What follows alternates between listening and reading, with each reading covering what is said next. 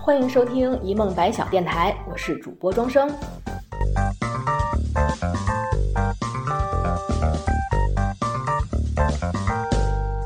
如果您喜欢我们的节目，欢迎订阅、转发、分享，或搜索电台同名微博留言，和我们说说您的故事。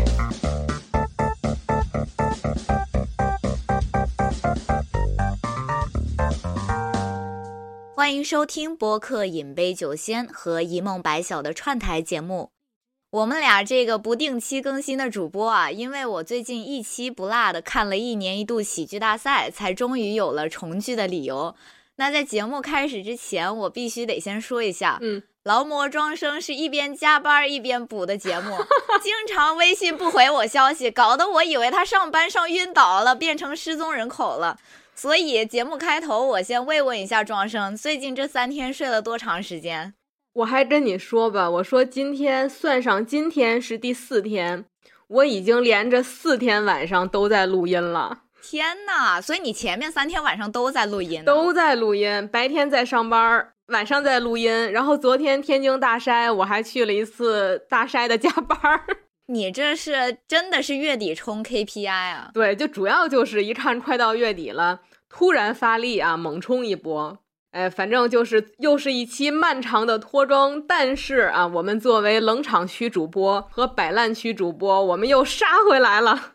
哎，不行，我才不是冷场区和摆烂区的呢，别把我列进去，你要当自己当啊。可以，可以，那我作为冷场区主播和摆烂区主播，带着小林又杀回来了。那先说明一下啊，我看到有很多脱口秀俱乐部做的播客，他们已经从比较专业的角度讨论过这个节目了。那么我们俩呢，作为外行人，就从比较观众和路人的视角去聊聊我们眼中的喜剧大赛。庄生应该是今天刚刚补完节目吧？对我早晨七点起的今天，然后把第二季的所有的节目都补了。嗯。那你觉得今年这季喜剧大赛整体水平咋样？我觉得还可以呀，反正我看的还挺欢乐的。嗯，正好先跟大家说一下，就是呃，我不是一年一度喜剧大赛的粉丝，就是因为相比小品，我们平时都听相声，所以 所以那天我问小林，我说我录节目之前我肯定得先补啊，我说我怎么着补法好呢？他说。要不你先补那最有争议的那妈妈的味道吧。结果我说坏了，我说这一个节目导致我后面都不想看了，怎么办啊？就直接先给我一大逼斗，气我一倒痒。小林说：“那你还是从第一期开始补吧，缓一缓。”对，是呀，我就想说那个节目有好多好多人骂的，那个我们待会儿会具体再讲。我就说庄生，你要补的话，先从这个看起。没有想到直接把人给劝退了。但是确实像你说的，我从第一期从头开始看的话，感觉还可以。而且第一期是目前为止前四期里面，我觉得总体质量是最好的，开门红吧。我先说一点啊，我是那种非常宽容的观众。其实我觉得这一季喜剧大赛还行，虽然有很多人骂啊。因为我前段时间裸辞了，裸辞完了以后呢，就赋闲在家，成天在家里追剧和 看推理小说，像什么韩剧的《信号》啊，东野圭吾的《恶意》啊，还有一个日本推理作家秋吉里香子写的《圣母》啊，我都给看完了。然后我就觉得这时间过得也太慢了，我都看了好多电影啊、电视剧还有书了，这一天还没过完，所以我就开始搜了最近新出的综艺，后面就搜到一年一度喜剧大赛了。爱奇艺那个广告不是特别长嘛，我就无聊到连那个广告都看得津津有味，都看了。对，哎，那个广告还行呢，就是第一期的时候还都是普通广告，等到后来的时候，不就慢慢有他们选手拍广告吗？啊，对对，正经还挺好看的呢。哎呀，而且我这个人一懈怠就什么都不想做。我以为自己起码能把播客多更几期吧，结果我还不如庄生勤快呢。庄生四天连着四天都在录节目，我这一个月也没录几期。哎，对了，就正好插一句啊，因为我俩最近不是没有按时更新嘛，都是因为大家在工作上发生了一些变动。像小林，他是之前去云南玩了一圈，然后你不有一期节目发了你从云南的见闻嘛？大家要是想听云南怎么玩，欢迎去听那期节目。然后那天给我发过来照片，我一看，太漂亮了，遍地是牛羊。结果一放大，那一地都是拍婚纱照的，感情不都是牛羊啊？对，除了拍婚纱照的，你要是实地去人家草地里边看，你就会发现满草地不仅有草，还有粪便。你一走一个粪便，一走一个粪便，我都踮着脚走。左边是风吹草低见牛羊，右面是遍地新娘和新郎，横批瞅你咋地？是呀，白天和小羊玩熟，晚上把小羊炖熟，蛮好的。你这说的怪血腥的。哎，你怎么光说我呢？那你的工作变动是什么？哦，那天我还跟大家说呢，庄大夫终于混上有自己的办公室了。如此重大利好消息，都值得在海底捞拉一横幅庆祝一下，写上“庄大夫从此值夜班，他有床了，他终于不用再跟别人睡上下铺了。”你不如在你们的医院门口拉一横幅吧，来瞧一瞧，看一看，咱们几区几号房的庄大夫终于有自己办公室了，终于不用在椅子上睡觉了啊！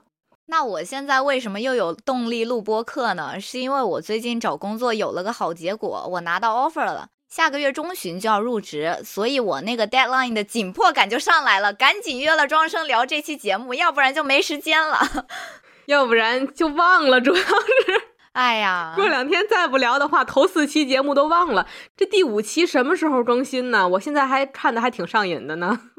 所有的节目我都非常耐心的看完了，就连被节目组在正片里剪掉的那一些，包括评价非常好、豆瓣网友非常惋惜的娜娜的节目《庐山之恋》，这些剪掉的节目我都看了。我对正片整体的感受就是还可以，偶尔有那么一两个让你眼前一亮的节目，但是不会太多。大多数节目都是维持在一个努力表演，但是并不出彩的程度。比如说啊，第二赛段是一 v 一 PK 赛，就是两个喜剧小队同台竞技，各自演完了之后呢，由观众和评委选出晋级的那支队伍。我有时候就会觉得，PK 的这两支队伍其实都半斤八两啊，都没有很好笑，就是会比春晚好笑那么一点点的程度。菜鸡互啄。打发时间绝对是够了，但是如果你用非常严格的视角去审视它，它可能就难以给你带来那么多惊喜。这季喜剧大赛的正片部分，比起说用新颖的形式、独特的视角去呈现喜剧，不如说是有很多人都采用了一种很保守的中规中矩的节目呈现方式。比如说，有很多节目都是歌舞的形式，像第二期出现的。大放异彩，我不唱，其实都是讲的一个中心主题，抢麦嘛，都是以唱歌和舞蹈的形式去展现喜剧。说实话，我觉得不是很好笑，可能开场前一分钟你就知道这个节目接下来要演什么，然后接下来的五分钟、十分钟，他都在给你呈现同一个东西，他没有进一步的递进，也没有反转。但是这两个节目都拿下了五花，直接晋级到第二赛段了。五花不值钱啊。就是这赛季的问题，第一季也是这样嘛？就是这种投票方式，评委有直接保送的权利，然后观众投那个评分啊。因为我数学不太好啊，就是比如说我不唱，观众投票是七千分，然后评委全票通过就保送了，然后大本钟我记得投票一万一，评委就两票。我都傻了，我说关系户可以那么明显吗？你咋知道人家是关系户？节目组不做人啊！但人家大本钟也晋级了，就是看总的票数嘛。嗯。第一季我记得也是那个他们评委加这个观众现场投票的机制，但是我忘记那个评委有没有保送资格了。但是我觉得第一季的票数就还挺正常的，就是看起来就不咋地的分儿就低，看起来很好的分儿就高，不像这一季。对，然后我的感觉也像你刚才说的，有一个就是节目。它有一些雷同，就像你说，抢麦就有好几个节目表现的其实就是抢麦嘛。然后还有一个就是举例子呀，就是第一期里面好几个节目都是玩那悲喜情绪的瞬间转换的。嗯，对吧？就是那深夜的 emo 啊，然后那分手之后那个想见你啊什么的。嗯，对，就是第一个看着新鲜，等到第二个、第三个节目还是快速变脸，就没劲了。就和你说，第一个这个大放异彩是两个女孩抢麦，等到后面我不唱还是抢麦，我觉得雷同性还是挺严重的。今年。而且我还记得马东在第一季评价《女友来了》这个节目的时候说过，他说：“我觉得大家进入了一个误区，又唱又跳，把现场给搅和热闹了，所有人跟着 一块儿打节拍，所以你就老感觉缺点什么。我们常说叫形式大于内容，我觉得这个倾向不应该被鼓励。”那女友来了这个节目也是在后半段的时候加入了很多又唱又跳的内容，而马东没有投票。但是为什么到了第二季的时候，他开始疯狂的给这些他曾经觉得不应该被鼓励的节目投票呢？我甚至觉得第二季的唱跳节目还不如第一季，因为第一季起码那个节目是好笑的，唱跳就是增加跟观众互动的一种方式。但是到第二季真的就是纯唱跳啊！我都是从那些唱跳内容中去找到一些掰开了揉碎。了的笑点去细细咀嚼和品尝，生怕过了一会儿那个笑点就没有了，生怕过一会儿逮不着了。对呀，哎，真是逮着乐啊！而且第一季的时候有一个歌唱节目叫《我要当主唱》，是王浩、史策他们演的，总分九千三百分，这个节目就拿了四千九百分，再加上第二季的《我不唱》，分数也不高。其实一定程度上就能说明，在喜剧大赛的舞台上，这种节目并不讨巧。唯一让我感到欣慰的就是第一季已经出场过的老喜剧人土豆和吕岩，他们每一个节目我都非常喜欢，而且他们的创作和表演水平非常稳定，不愧是青年艺术家。对呀，真的。哎，而且还是我有一个问题啊，就是我作为一个路人啊，我有一问题，就是是光这一季年轻选手们走的暴躁风，还是？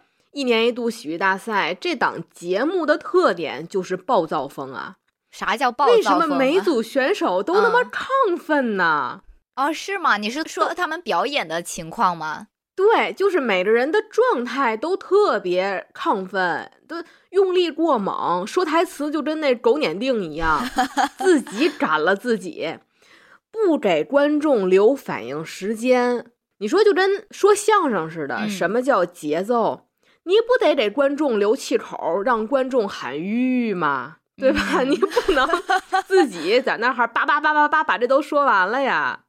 感觉这一季的演员普遍都有点紧张，像上一季的演员，我觉得就整体好很多。嗯，哎，我突然想到一个事儿啊，第四期的时候。那个两兄弟牛排店啊，那个牛排店把儿化音放在不正确的位置，作为一个笑点。虽然我觉得没那么好笑啊，但是我突然想到一问题，就是北方人确实会因为这件事儿感到难受吗？不是有一句话吗？说上大学的时候有一种惊喜，叫你永远猜不到你的南方室友在模仿你说话的时候会把儿化音放在哪儿，儿会让你的生活充满惊喜儿。最有代表性的就是《明星大侦探》鬼鬼，不就是把哥们儿说成根儿们，装声儿？对对，他他就是把那个儿随意安插。我要笑死！我的话，我倒是不会，嗯，我不会因为你儿化音放错地儿感觉难受，这怎么说都行。但是如果要在说话的时候，你要是禁止我说，这不行。这我才 会难受，就像什么一整天不说儿化音挑战，嗯，真不行，百爪挠心呢，就堪比手指甲刮黑板那么难受。你想，就从录节目到现在，就这十几分钟，我得说了多少儿化音了？你控制不了，你不让北方人说儿化音，就仿佛和意大利人吵架，你捏住对方的双手。我记得之前去北京的时候，去当时我一个朋友家，他管笔记本叫本儿。对呀，什么对呀？那是我人生中第一次，就是听到为什么笔记本叫本儿啊？为什么呀？之前从来没有听到过这个说法。对呀，我们我们就是叫笔记本啊。然后直到这期节目刚刚开始的时候，庄生跟我说他的板儿在刷什么东西，我心里想板儿是什么？哦，是平板啊。对对对对。我们不这么叫，我们就叫平板。哎，但是啊，我觉得南方的小伙伴也说儿化音呐。我觉得你也说呀。那是因为我的朋友是你们了，我这不是那什么了吗？让我们带的是吗？对呀。而且就这位置啊，我觉得其实北方人说儿化音那位置也特别的呃神出鬼没。呃，像那个四大爷上凌云峰看甄嬛。给婉嫔把燕窝端上来，他把那个燕儿也得说成儿化音，就那位置他不可拿捏。就像你说，你可以说我爱吃味儿多美，啊，但是你就不好叫人家巴黎倍儿甜，不好说，不好说啊。哎，但是啊，总体来说，儿化音的使用可以遵循一条，就是你说正经事儿的时候少用，显得不高级。严肃的词语里面不要加儿化音，就比如少爷和我，少爷不叫刘波吗？你要听这名儿叫刘波，本来没毛病，但是你一叫刘波，这喜剧效果就出来了。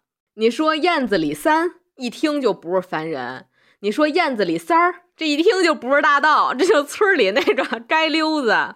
所以你想不正经的时候，随便加。加哪儿都行，嗯，对于位置我们很宽容。嗯，那所以你们写作文的时候可以写吗？写儿化音？呃，不，你是有多想凑字数啊？你就跟那个小品那个小学生作文似的，玩命往里面加儿化音凑字数。然后我之前其实也是看了第一季的，像第一季会有讽刺饭圈现象的偶像服务生，描述现代人沉迷于碎片化娱乐的时间都去哪儿了，有五六七王子这种非常特别的表演艺术家，那叫一个好看。就是因为第一季太好看了，所以我会对第二季的期待值很高，但是第二季就给人一种。平平淡淡的感觉，看是看了，但是看完之后没进脑子呀。大部分节目都没有留下比较深刻的印象。对对对，现在的话，我想想啊，可能在我脑子里面还清楚的记得叫什么的节目不超过五个。嗯，我现在已经只剩下两个了，就是一会儿要说的两个是吗？一个好的，一个坏的。哦哦，那就是三个，三个，差点忘了妈妈的味道，真是气死我了。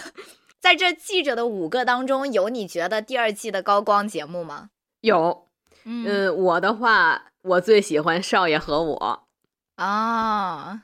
你竟敢让我的刘波刘海留疤，那里真的很好笑。霸道管家俏少爷，而且相比那是那个管家，我老说把他说成少爷。那个委委屈屈的少爷好可爱呀，而且超级宠。嗯，哦，哦，我知道了，你是从碧瑶的角度来看的吗？是吗？对，我是从 磕 CP 的角度来看的。嗯，然后那管家龙傲天同志，按现在的网络用语，就是浑身散发着逼挺之气 啊。就是这个节目。其实我还挺喜欢的，但是呢，我又不好意思说我喜欢，就是笑完了之后会有一种自己很可耻的感觉，我不知道为什么，因为暴露了那些海棠文烂梗，你都看过是吗？哦，可能是因为这个原因。就是少爷和我这节目呢，他就是玩烂梗，他玩出花来了。你看那些梗，观众我都能接，嗯。但是你猜得中梗，你猜不中番儿。就比如说他那个无情的雨呀，我差点以为他接下来要说下雨的夜，冷酷的铁。所以这个本子啊，就是他就是一个玩那个网文烂梗，但是最后出圈的特别难得。他最后出圈的不是玩梗，是刘波、刘海、留疤，嗯，是完全没有 CP 感的两个人，还让你挺想磕。所以这是我觉得他还挺有意思的，而且还要夸一点，就是少爷和我节奏我觉得是目前所有节目里面最舒服的。录节目最一开始我不就说了吗？我就说这一季的表演，大伙儿都特别的狗撵腚，就吵吵的让人闹心。嗯，就就举个例子，《黑夜里的脆弱》，就刚才我说的，不给观众留气口，太快了。但是像那个土豆吕岩呢，他们的节奏也非常的棒。但是我自己来讲的话，我觉得略微有一点慢，嗯，就是太稳了，有点慢了。所以少爷和我在我这儿，我觉得是节奏最舒服的一个。但是我能 get 到《黑夜里的脆弱》这个节目，因为就是我跟我太像了，我最后险些落泪，就是完全忘了自己在看一个喜剧小品。那你呢？你心目中的高光节目是哪一个呢？那我必须得说了，就是土豆吕岩的那个进化论你喜欢进化论啊？嗯就我更喜欢代号大本钟。哦，为什么呢？我我觉得可能是情怀吧。我觉得那大本钟吃亏就吃亏在，嗯，观众的年龄层太小了。我觉得九零后凡是看过陈佩斯、朱时茂的，就特别能 get 到，原来特务是你小子。皇军托我给您带个话，你看这能接上来吗？你看，所以他就吃亏，就吃亏在这儿了。我就是你说的那个年龄小的观众，我也 get 不到那个大本钟。对，就是零零后他 get 不到，或者是好多南方的小伙伴他 get 不到，就是春晚的那个当时陈佩斯的那个我是主角的那个点，嗯然后包括他向他最后致敬《潜伏》，《潜伏》那也是十四五年前的电视剧了，他吃亏就吃亏在这儿了。嗯，胖达人组的进化论，其实我喜欢他是因为我是一个很喜欢跳出常规思维来创作作品的人。土豆吕岩每一次的作品都很奇怪，但是怪又怪在我的点儿上，我就觉得非常有意思。像是上一季他嗯们演的那个父亲的葬礼，我也很喜欢。然后还有一个节目是那个老师好组的《虎父与无犬子》，哎，我知道刘洋是因为他会说单口喜剧，但是我没有想到他还会演小品。说实话，一开始我对这个节目哦并没有很高的期望，这可能源于我的刻板嗯印象啊，就是感觉原本说单口的来演戏可能不会特别好看。但是看完之后真的有惊艳到我，节目里边的梗啊、演员的表演啊都非常好，他抓住了虎父无犬子这个点，然后把它放大到了大家都觉得很好笑，但是又不会太离谱的程度，这个度拿捏的很好。嗯，相比之下，他们在第四期表演的那个没有学习的人不伤心，虽然部分笑点也很好笑吧，但是我总有一种用力过猛的感觉，就是他们太想赢了。这种嗯心态能够反映在作品里，让观众看的时候也会稍稍有点压力，就觉得你都这么整活了，我再不投票，是不是显得我有点不道德呀？就是他们在复活赛的时候，让我感觉就有点菜鸡互啄。嗯，但是他们那个虎父无犬子的，作为这个第二季的开门红，我也真的是笑了，我我真的也很喜欢那个，嗯，我就想知道那干脆面到底是不是小浣熊的。你的关注点好奇怪呀，你周几看的呢？给老师拿冰镇的，哎呀，冰镇的吃完了拉肚啊！哎，其实还有一个节目，我想跟你讨论一下，就是这个节目呢褒贬不一。男子汉这个节目啊，就是中央戏剧学院那几个学生做的木偶哦剧，你觉得这剧咋样？我挺喜欢的，嗯我也不怕有人冲我什么的，我那个说实话，我真挺喜欢的。嗯，嗯这当然也有可能是我自己的偏向啊，因为我本身是很喜欢这种偶剧的。嗯，我也是。但是我也承认啊，它的那个节奏，它里面有一些情节让人觉得有一点平淡，不是很好笑。但是总体来讲，我很喜欢。我从私心来讲，也是特别喜欢这种童话故事类的。像第一季的时候，我看五六七的节目，我就总哭，就让我想到一句不太恰当的话，嗯，就是最高端的食材往往只采用最简单的烹饪方式。男子汉就给我这种感觉，虽然他的故事都很简单，但是脉络清晰，笑点也很明了，嗯简简单单几句话就会让人忍不住掉眼泪。我看这个节目看到后面就一直在哭，尤其是儿子说他我准备出去闯一闯，然后父亲赌气的不看他，说你走吧，走了就别回来了。结果儿子渐行渐远，等他回头看的时候，他一边踱步一边说：“儿子真走了。”我我那一瞬间非常相信这两个木偶是活物啊，而且他们也有自己的感情和故事。虽然可能确实笑点不是那么多，但是他表达的情绪恰恰是能够引起几乎所有人的共鸣的。这就是孩子和家长之间的感情。反正最后看的给我哭的稀里哗啦的。而且我还特别喜欢的就是表演这个节目的那几个年轻的孩子。他们自己也是很用心、很喜欢这个偶剧的这项事业的。包括在他们节目演完之后，不是有一个发言嘛？其中那个小女孩不是手里一直拿着那个呃那个小牛皮纸人的那个小时候那个小人偶吗？然后她一直在听嘉宾说话的时候，会让那个人偶做出来一些动作，比如说抓抓头啊。掏掏鼻孔啊，然后他一直就是让那个人偶就好像是他们表演的一份子一样，在听嘉宾们的说话，在听观众们的说话，这是也让我觉得特别感动的一点。他好可爱呀，而且他那个配音真的很适合小男孩。阿蝶还跟我说，说他们配音圈女生一定要会的。嗯。好像有几个音色一定要会，就一个萝莉音，一个御姐音，还有一个就是小男孩的这种正太音。因为，嗯，像那种成年男性，他成年以后他的声线就变不回去了，所以那种小男孩一直都是女孩给配的。夹子音，夹子音，我觉得又有点不像，他就是他，他没有夹子音那么恶心。咦。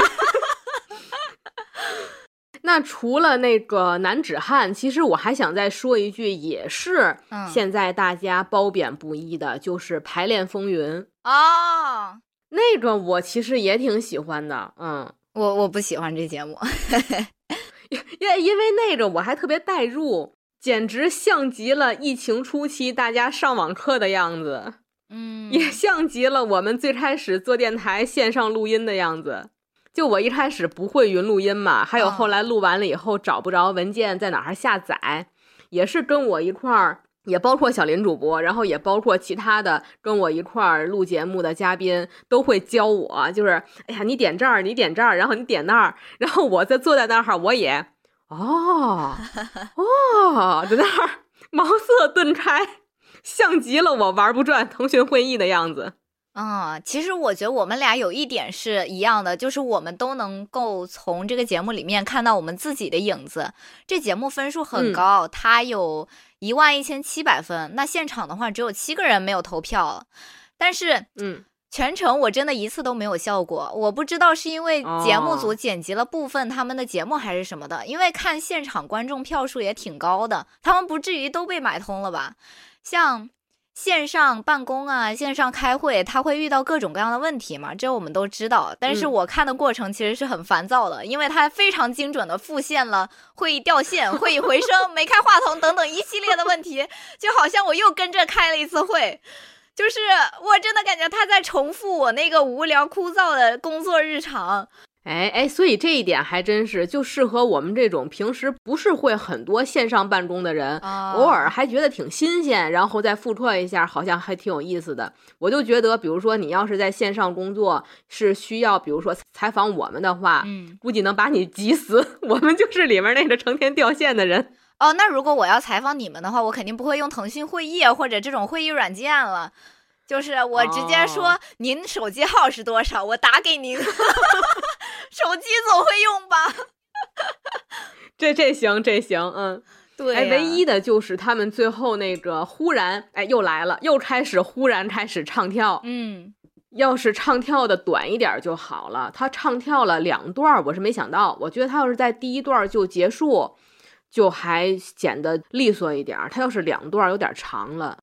我就觉得他应该在第一段的时候结束，然后节目组切一眼于和伟老师，让他表示一下，接着奏乐，接着舞。为什么是切于和伟呀？对，主要主要重点是切于和伟。啊，那还有一个节目，就是咱们刚刚聊到的那个《妈妈的味道》，网上已经有很多骂这个节目的博主了，可以说是万人唾弃。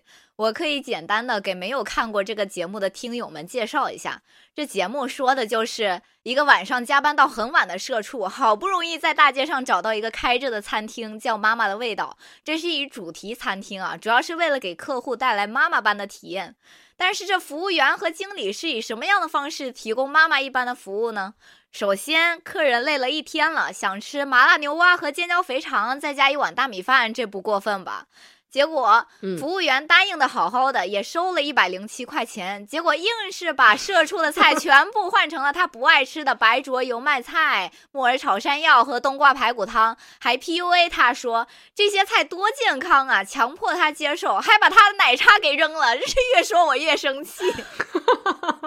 就不得不说，看到这里的时候，我还对这节目有所期待，我一直在等它反转。结果这节目居然硬生生以客户被洗脑成功，认为服务员和经理真的是为了他好，把这些菜哗哗吃完了，还打包了一份带走作为结尾，整个一欢喜大结局，我真的着实被恶心到了。就是最后这一点，真的细思极恐。我说。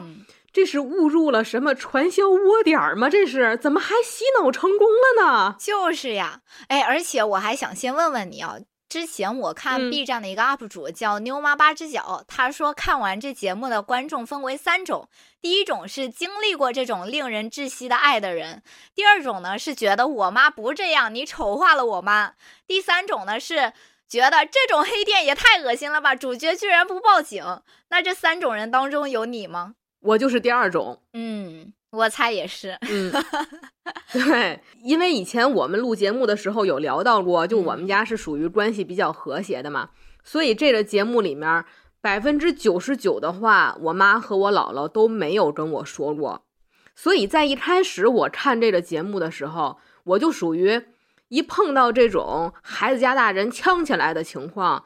我们全家就化身嗑着瓜子儿的吃瓜群众，就一边嗑瓜子儿，一边还得说这没火苗子呀，就还在那等着看。但是越到后面，我越看我这瓜子儿就嗑不下去了，我就想把瓜扔到电脑屏幕上。我说，这是一年一度喜剧大赛，这已经不是说能不能单纯的通过节目获得快乐的问题了。它已经威胁到了我们的健康。看这节目让我有点心梗。我在第一直观感受的时候，因为就是我不属于那类从小被 PUA 长大，所以看这个节目特别窒息的那种人嘛。嗯，所以我的第一直观感受还不是窒息，就是好烦啊，就是吵得我头疼。这是极其聒噪的十五分钟，就这个吵架。既没有喜剧里面那种戏剧冲突、那种吵架给大家发梗，也没有说讨论一个很有意义或者有价值的那种家庭矛盾冲突的那种吵架，就是单纯的很吵、很烦人，就吵架吵得味同嚼蜡。你说他价值观不行吧？他价值观确实很差。那你说，作为一个喜剧节目吧，它确实又不好笑，就完完全全都不知道为什么播完了十五分钟，真是对它又不好笑。那我可以说，我就是第一种人，就是我在家过这种生活已经够窒息了，你居然还让我看一遍，是嫌我命太长了，一定要受这种折磨吗？威胁到了我们的健康，对吧？真的，我可以举个例子，就是真的很离谱。我之前留学的时候，我们已经确定了是英国和香港学校都申请，然后我妈硬是觉得一个女孩子不能跑那么远，逼我签了一个字条。这个字条写的就是我哪怕被英国学校录取了，也不能去英国，她只能在申请的这个阶段支持我。真正出国去那么远，想都不要想，还让我落款签上大名呢。而且我妈之前经常拿钱这件事儿威胁我，只要我表现出反抗的意愿了，她马上就说：“哎呀，你读书一点用都没有，都读到狗肚子里去了，那我也不拿钱给你读书了，你也别想留学。”哦，这种所谓的畸形的爱导致的结果是什么呢？我经济独立之后，马上就跟家里切断联系，像什么手机、微信，只要你能想到的联系方式。我通通都给他拉黑了，唯独支付宝还在啊。嗯，只要这样，家里需要钱的时候，或者逢年过节的时候，我可以给他们转。但是除此之外，我不想有任何瓜葛。啊，甚至有一次我妈发现联系不上我，直接就来上海报警了，然后警察联系我，让我去派出所见见他们。我也是见了他们一面之后，一句话没说，直接骑着自行车就往反方向跑了。我不想让他们知道我住哪儿，我也不告诉他们我在哪儿上班。我在上家单位待了一年多，从入职到离职，他们只知道我在哪个行业工作，但是压根儿不知道我在哪家公司，公司地址在哪里。我真的很想对觉得这个剧本没有问题的三三位主演说，真正的爱是尊重他，把他当做一个独立的个体，站在他的角度来思考问题。而不是以爱为名绑架他，给他灌输自己的思想，还洋洋得意，觉得自己是为了他好。你这不叫爱，叫精神霸凌啊！而且从消费者的角度来说，这个节目展现的是一种洗脑式的强买强卖；从家庭的角度来说，这是一种强势者对弱势者的欺压。客人在这个场景里面没有任何的反抗能力，他除了抛弃掉自己的思想。强迫自己认同店家思维，没有一点儿挣扎的欲望，这也是让人特别匪夷所思的一点。他哪怕反抗了那么一点点，报个警说他强买强卖呢，再不济打个幺二三幺五呢，但是他什么也没做，我们观众就眼睁睁的看着他进入了一个精神困境，这是很可怕的。但是就这破节目，居然还五花直通了！不得不说，第二季真的五花有点通货膨胀了啊！气得我那天晚上又找家里人吵了一架，真是。你这个有点太自我代入了，冷静，冷静，冷静。哎，这就有点像是有一些女孩在网上看到别人的老公出轨了，气得半夜把老公抓起来打了一顿，就这种感觉，你知道吗？抽一顿大嘴巴子，真的是。其实就是刚才你说的，就是网上也有很多人说，为什么这么一个强买强卖的餐厅，为什么不报警？就是完全设计在餐厅的场景里面不合理，这个什么的。我反而是觉得，就我不是给他洗地啊，我反而是觉得，正是因为这个情况发生的，它有一个餐厅的设定，才能让我勉强的接受这三个人的这种交流方式。嗯。因为我清楚的知道，在现实生活中是不可能存在这样的餐厅的。对，这是一个百分之百的这个瞎编的夸张的手法。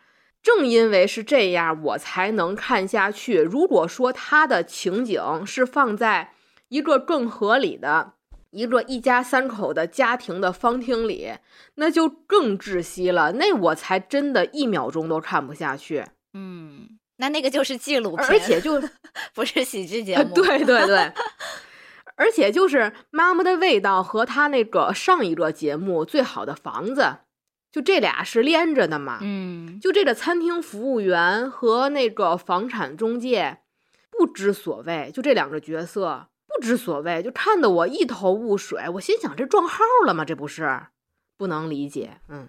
而且我之前看豆瓣有人说这一季的喜剧大赛它传递了很多负能量，就比如说妈妈的味道，它传递的是家庭里面那种令人窒息的爱。然后那个最好的房子，它其实也是一个黑心中介，他想把过道租给租客，然后最后突然又良心这个迸发了，又说不租了，最后以这个房子五百块钱租客租下作为结局，就是这个反转转的有点硬。就让我有一个什么感觉呢？当然了，我只是作为观众啊，我也我也很尊重人家的劳动成果，就我也不是很有发言权，就是在创作方面。但是我作为观众，我有点疑惑，就是创作者他自己想清楚自己想表达什么了吗？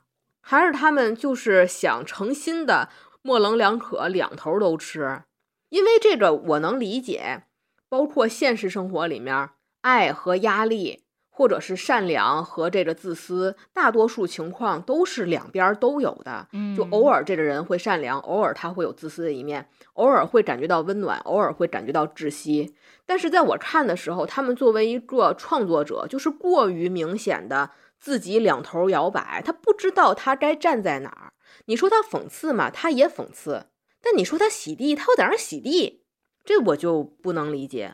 有一些演员是不是自己的价值观体系还没有形成啊？到底是为什么挑一个 那么烂的本儿啊？还没树立好啊！真的，我觉得他们演技是真的蛮好的，但是他们那个本子真的太烂了。而且就在这它里面还有一个让我特别窒息的点，就是那个女孩儿，不是她，她也有反抗，她不是嗯中途有一阵儿，她就说我要走，那钱我也不要了，我要走。她不是让那个经理那个姥姥的形象给拦下来了吗？然后就开始卖惨，就说你好歹你吃一口吧，要不然哪天以后你哪天想吃了，我们他就嗯停，我吃还不行吗？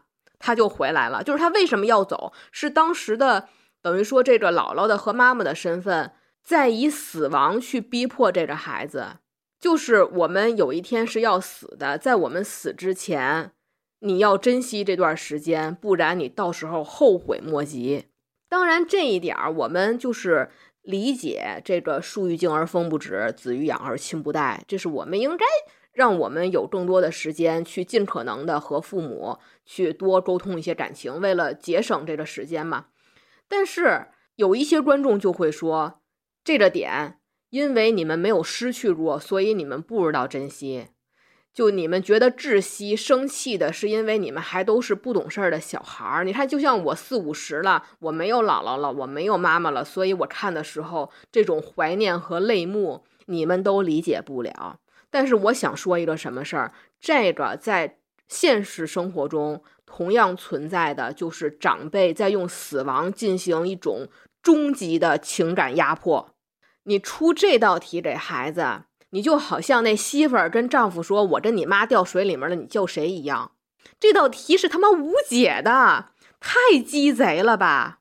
就是他这种利用孩子的恐惧和愧疚的这种压榨，比那个叨叨叨叨叨叨在那儿跟你不讲理还可怕。这绝对不是爱，就绝对不能拿爱，或者说是这个不懂如何表达爱，或者说是错位的爱，给这种节目或者说这种情感表达方式洗地，因为这根本就就不是爱。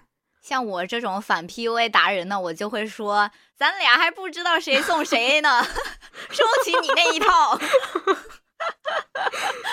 哎，这个小品跟你说还真的，他要是能最后结局别弄那个洗脑。他来一个反转反向 PUA，就是你跟我玩家长这一套，我跟你玩熊孩子这一套，看谁杠得过谁，没准还能好看一点呢。对呀，魔法打破魔法嘛。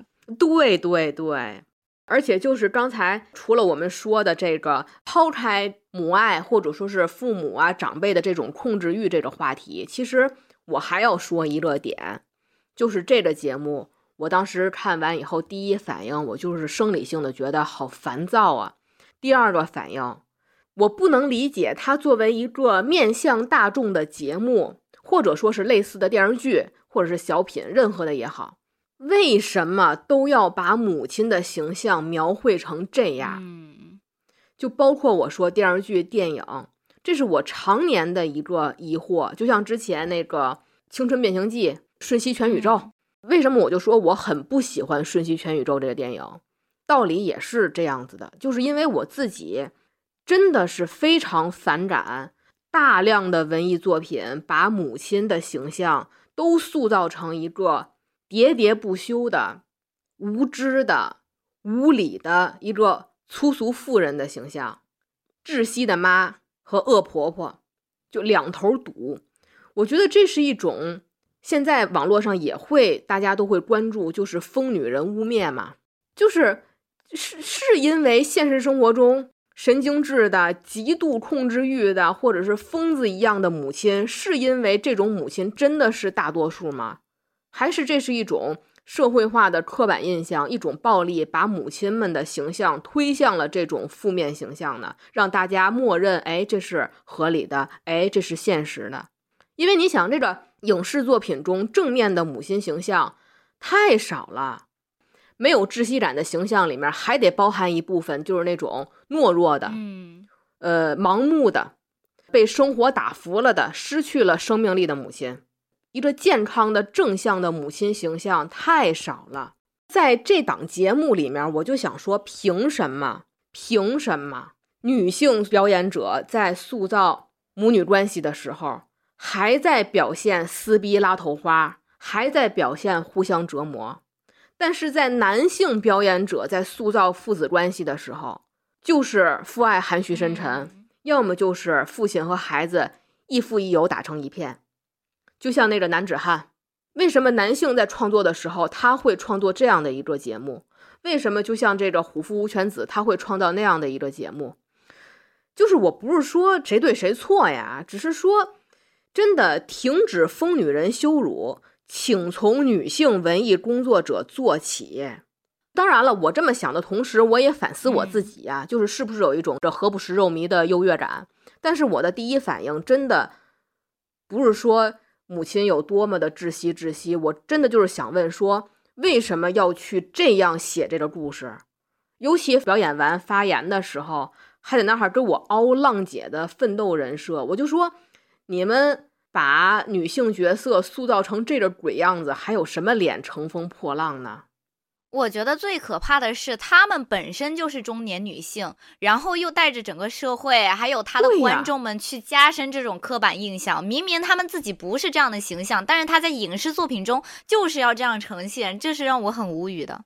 对，这点是我最最最不能接受的一点，因为已经有太多的影视剧啊，包括这些节目，已经给我们洗脑了，已经造成了我们在日常生活中。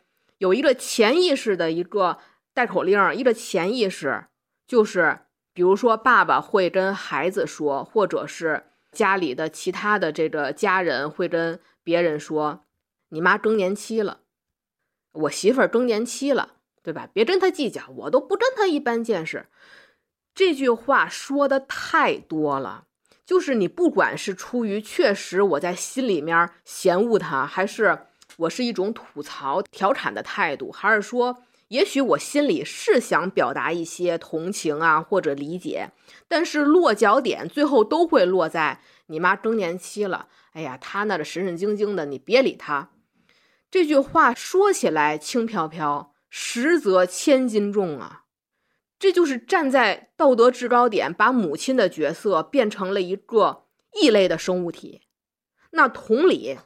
年轻的男性会说：“我女朋友无理取闹，她来大姨妈了，我都不和她一般见识。”这是一个道理。如果大家一个，尤其是女性的文艺工作者，在创作作品的时候不尊重自己，那你怎么能得到让别人尊重女性？你怎么能做到一个说呼吁大众去尊重女性的一个结果呢？我现在标准都已经没有那么高了，我觉得能让我笑出来和打动我，让我有共鸣，起码得占一头吧。给他合格分儿，哎，对，给他六十分儿。而且我觉得演员只要自身努力了，作品中规中矩，没那么好笑也没事儿，他们自己有进步就是好的。就怕那种传递错误价值观，自己还洋洋得意的节目，说的就是你妈妈的味道。我记得那一期节目，呃，米未他们那个一年一度喜剧大赛的微博还发了官方的这个宣传文案嘛，结果底下就有好多人冲进去骂，说你自己看看这节目好看吗？而且就是还在那儿剪现场观众还有别的那个参赛者的那个看完以后的状态的镜头，还泪流满面。我都说你们都没爹没妈妈，就这样的节目有什么可哭的呀？真是很离谱。那我们前面聊了那么多，庄生，你觉得什么样的喜剧节目才算是好节目呢？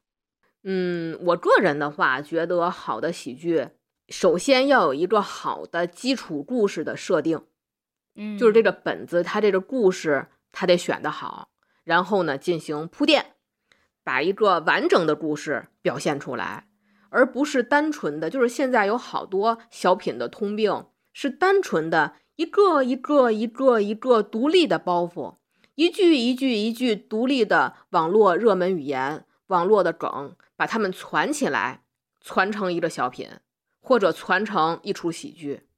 我要光想听抖包袱，那我就听相声就完了，对吧？我看小品就是为了要看一个完整的故事，所以就像那个土豆语言不也说吗？我们下回我们也弄一个皮儿薄的。就是这道理，就是虽然说现在快餐时代，但是喜剧故事，你既然选择了这个喜剧的表现形式，这个故事皮儿还是得有一定的厚度，你不能一上来就戳人羊肉。这是我觉得一个喜剧最重要的。哎，那那种黑幕剧的形式，你是不是相对来说就没那么喜欢？但是黑幕剧呢，它是一个专门的形式。对，如果说他走的就是这个特殊的形式，我觉得 OK 呀。因为人家本来就不是一个完整的故事嘛，人家就是一个个梗呈现给你看。我记得之前在网上看到过一个说法，就是这一季米未他们想要那种呃能让观众非常快速的感受到作品内核的，然后利于网络传播的碎片化的这种节目。我不知道这个说法真假。我记得那个《解救雷先生》里面有一个最奇怪的笑点啊，我真的很喜欢这种奇怪的笑点。就他说那个笑话，说贝多芬为什么不用这个手指头弹钢琴？因为这是我的手指头。我笑了好久。你就属于那个心上人儿里面，他通过说冷笑话就能点亮你的心灯啊！对对对对对，哎，而且我以为庄生在我们录这期节目之前，那些剪掉的节目没看呢，我还想说我拍个自己的手指头发给庄生，问庄生，你知道为什么贝多芬不用这个手指头弹钢琴吗？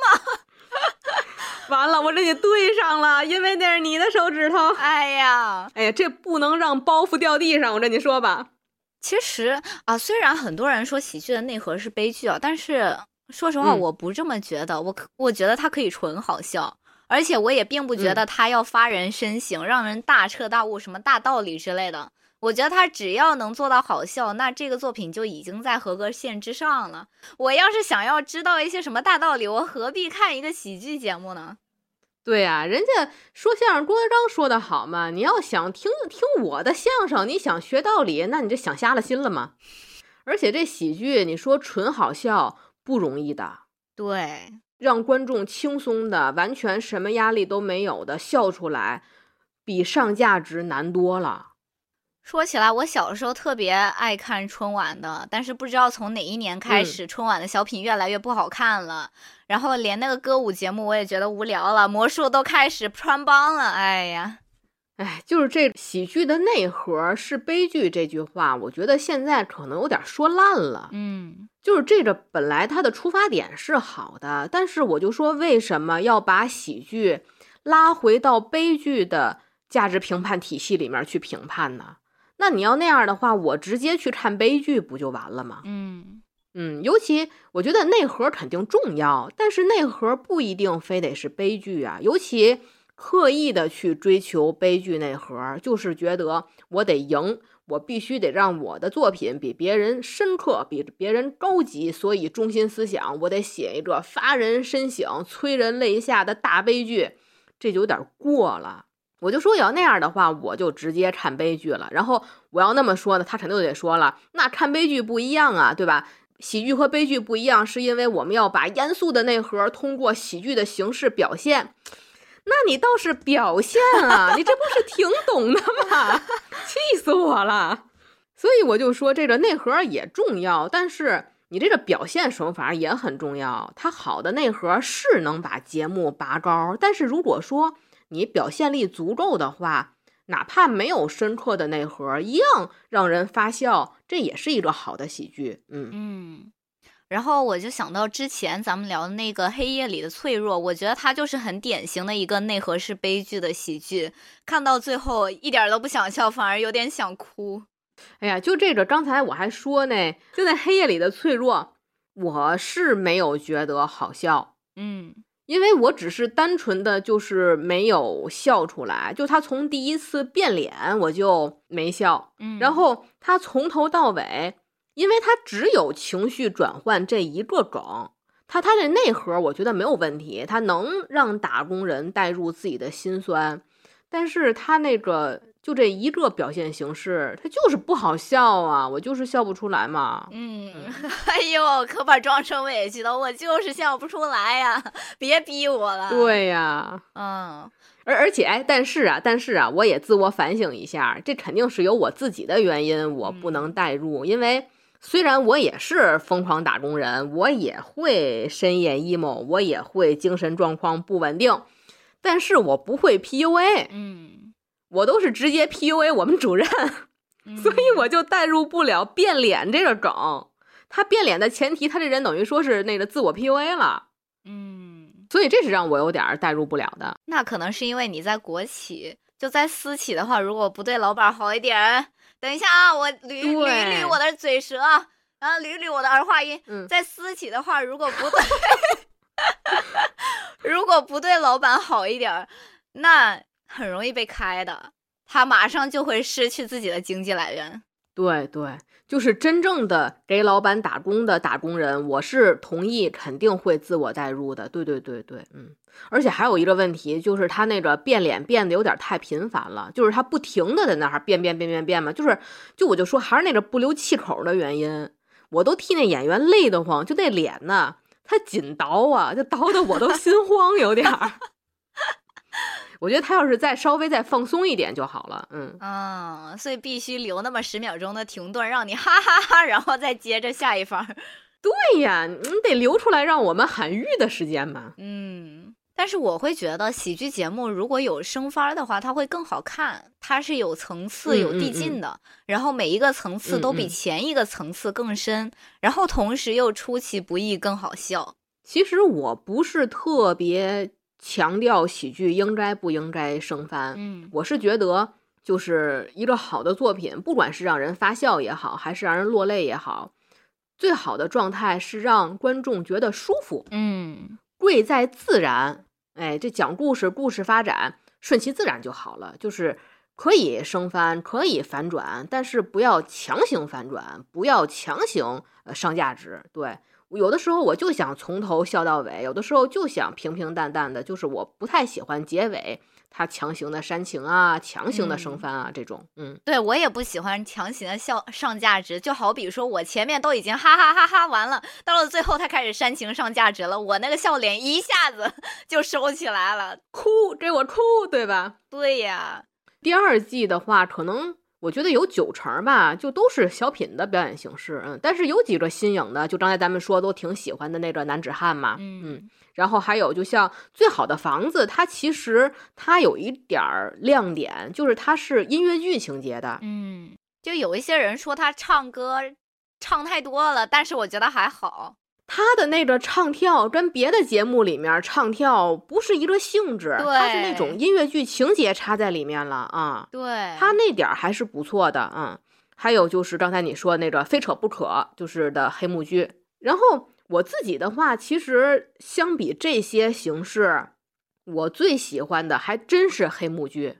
哦，嗯，哦，那你刚刚说高光节目的时候，你怎么不说他呢？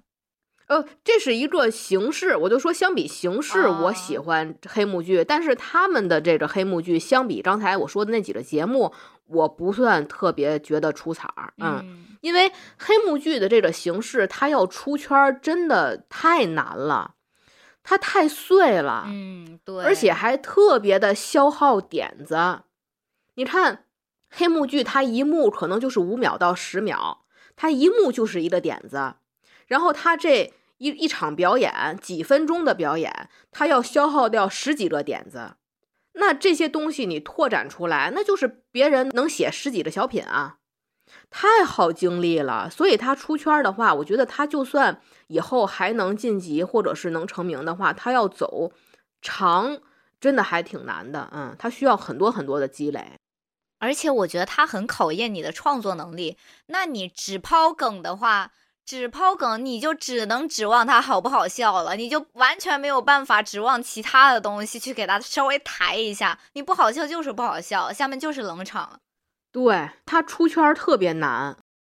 拿第二季的节目举例呢，目前出现的形式有漫才、独角戏、黑幕剧，还有传统小品。那在这一些当中，我其实最喜欢漫才了。像独角戏的话。我确实 get 不太到，非扯不可的黑幕剧，我会觉得第一期比第四期好笑，它有打破常规的那种创造力，但是很难做到每一梗都好笑啊。我一般都是哈哈哈两下，然后沉默着接着看，再哈哈哈两下，再沉默着接着看。对对，对他太需要创造力了，他肯定做不到这十几幕每一部都就是每一幕都那么好笑，对呀，很难。是呀。而且，因为它过得太快了，我可能还沉浸在上一段，我还想回味一下，然后他马上接下来好几个梗过去了。而且那个非扯不可黑幕剧的话，它跟其他节目比起来确实比较短。我觉得现场演的话不会那么讨巧，有些节目十来分钟的也有，那肯定是后者更能给观众留下更深的印象啊！你这投票就吃亏了。对。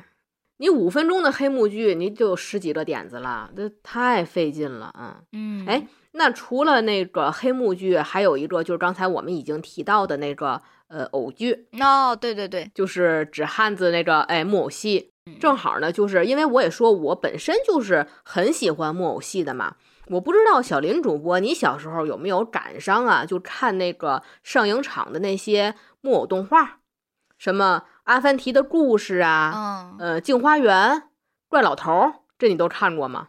我好像只对那个阿凡提有印象，其他的我都没有。刚好我小的时候那段时间好像是日本动漫引进的时候，所以电视上呀，嗯，嗯那个 DV 店啊，就经常能租到那种日本动漫的碟子，然后还有日本的少女漫。九十年代、嗯，零几年的时候，嗯，那会儿是哎以柯南为代表呗。那啊，会对对对，对对对，嗯，就像我们小时候上影厂的那些那个动画片的什么的，真好啊！跟你说，就是那《镜嗯花缘》还有那怪老头儿是真。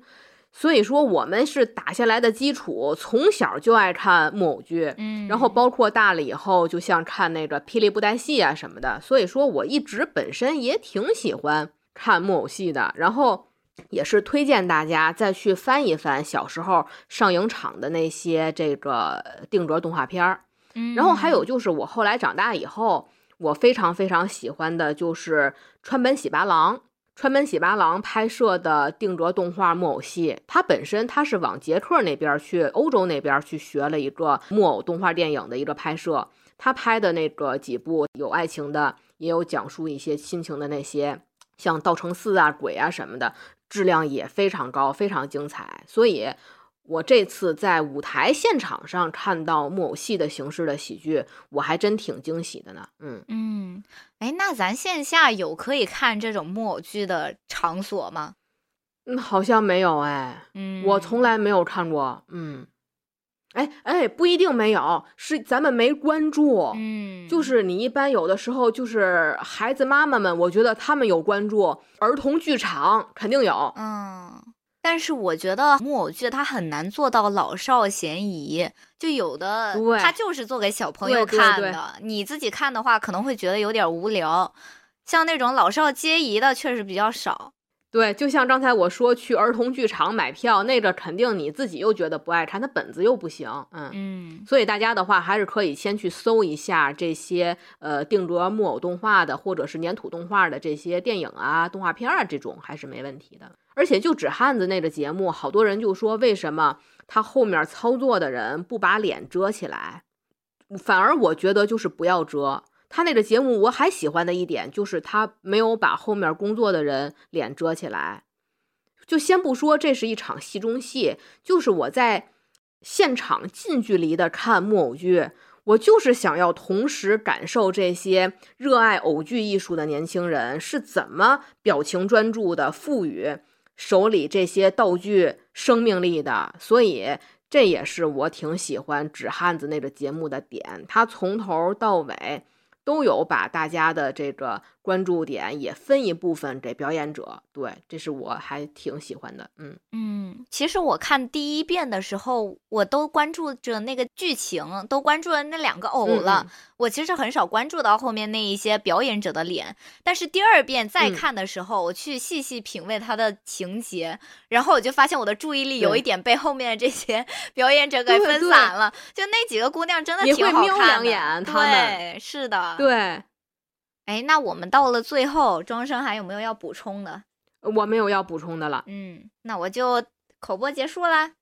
我今天也没有写什么串词儿，因为太久没有录了，我已经忘记写串词儿了。那最后不就是那点儿固定串词儿吗？那那我就那个摆烂一下啊，我也不总结了。